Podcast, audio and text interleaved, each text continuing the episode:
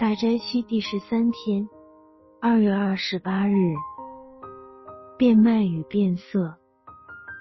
开始祷文，主啊，求你带领今天的灵修。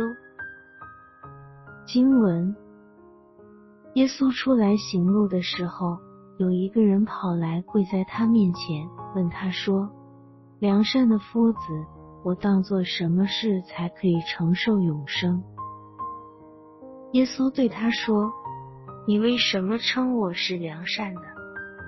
除了神一位之外，再没有良善的。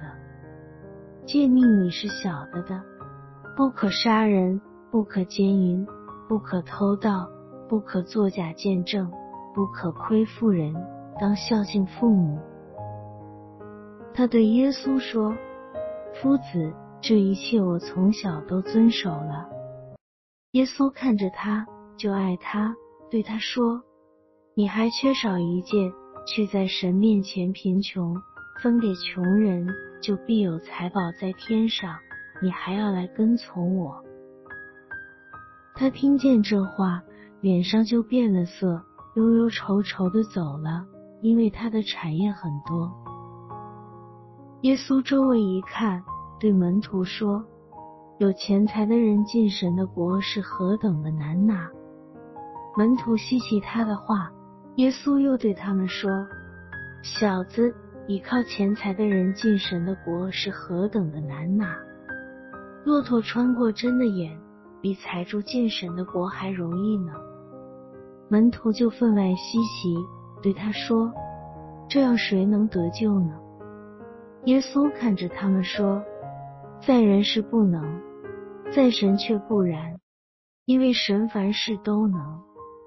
马可福音十章十七至二十七节。反省：为何财主进天国是难的？教会中都不乏有钱人，他们都不能进天国吗？耶稣提醒这位想得永生的少年财主，他唯一所缺少的，就是变卖所有。分给穷人之后来跟从我。简言之，变卖、分给、跟从是进天国的阶梯。大部分有钱人都很现实，并有一套用钱的哲学，就是运用理性来花钱。耶稣要求这个少年财主变卖自己财富，这的确是反制行为。结果他忧忧愁愁的走了。耶稣感叹：有钱财的人进神的国是何等的难呐！如果变卖、分给、跟从是天国的阶梯，那么灵命成长就有一个城市：在分给之时才能拥有，在减少之时才能增多。耶稣对这个人说。你若愿意做完全人，可去变卖你所有的，分给穷人，就必有财宝在天上。你还要来跟从我。这个少年人不想变卖，不肯变卖。也许是财宝多到一个地步，不知如何变卖，结果忧忧愁愁的离开了主。生命的忧愁不是因财富减少。而是因与主的距离远了。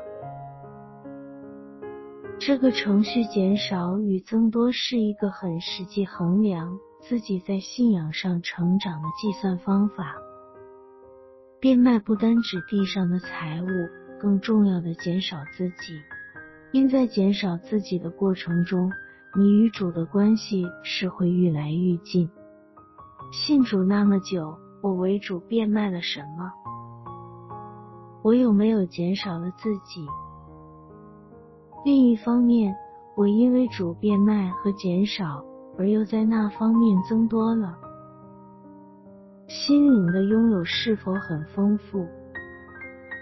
灵命成长的喜乐在于能变卖和减少。谨记这条程式，它会帮助你将似乎是损失的。因基督的缘故，却是得着的；似乎是贫穷，却在天国里是富足。忏悔，大斋期第十三天，为自己在跟随主的阶梯上常忧忧愁愁忏悔吧。哦，耶稣，求赐力量和信心来完成变卖的过程，衷心的跟随你。励志，请花一些时间祷告和默想。你可以为主变卖什么？